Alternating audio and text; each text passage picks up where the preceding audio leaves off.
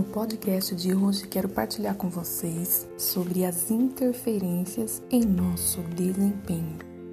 Foi então que, durante minhas pesquisas, acertos e erros, e também dentro das técnicas e ferramentas do coach, encontrei as principais interferências que prejudicam a capacidade de colocar em prática todo o nosso potencial. Fique atento! A primeira é o foco. A falta de clareza sobre o futuro não permite as pessoas atuarem com alta performance, pois não conseguem encontrar sentido nas coisas, interferindo na capacidade de automotivação e superação de desafios. Logo, os resultados serão prejudicados. E o fato que o futuro é repleto de circunstâncias que o tornam incontrolável mas isso não nos impede de pensar à frente, de fazer planos e de sonhar. E essa sede de futuro é que nos move.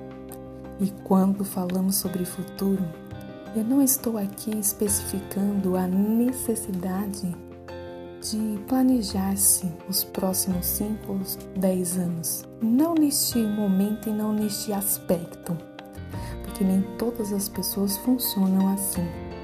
A grande questão é o que move, é o próximo desafio, é o cenário futuro que faça valer a pena todo o seu esforço do presente.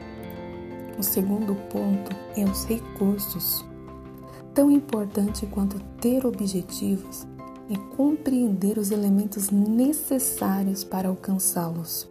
Não ter consciência dos nossos talentos, habilidades e comportamentos e, principalmente, não saber desenvolvê-los ocasionam interferências em nosso desempenho, nosso potencial, como a baixa autoestima, falta de confiança, a ineficácia nas funções desenvolvidas.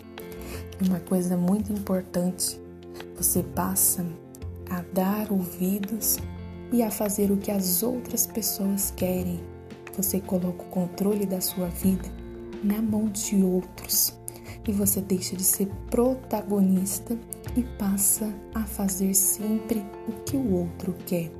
Você fica preso o que o outro vai pensar, você fica preso o que o outro vai falar, entre tantas outras coisas que podem atrapalhar o seu desempenho. O terceiro ponto é o pensamento. O pensamento torna-se o elemento mais importante no processo, pois é ele que nos permite ter confiança no futuro e na capacidade de desenvolver novos recursos.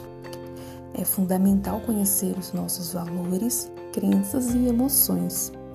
O pensamento define nossos comportamentos, portanto, quanto mais conscientes são esses elementos, menos sabotamos o nosso desempenho.